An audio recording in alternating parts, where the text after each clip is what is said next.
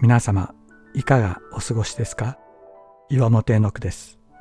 今日も366日元気が出る聖書の言葉から聖書のメッセージをお届けします。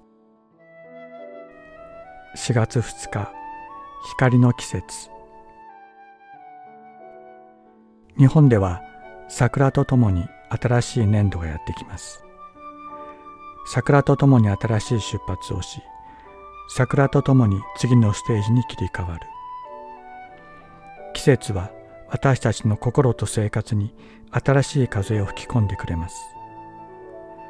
古いものに一度ピリオドを打ちまた新しく始めることは神様が私たちに与えてくださった祝福です。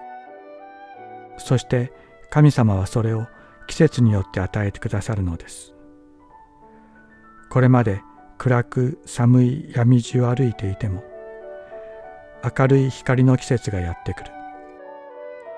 明るい太陽のもと咲き誇る桜の下で神様があなたのために立てておられる恵みの計画について思いを巡らせてみませんか。冬死んだ枯れ木のように立っていた桜の木にも花を咲かせる命が隠れていました。最も寒く冷え込んだ時に開花のためのプログラムがスタートしました。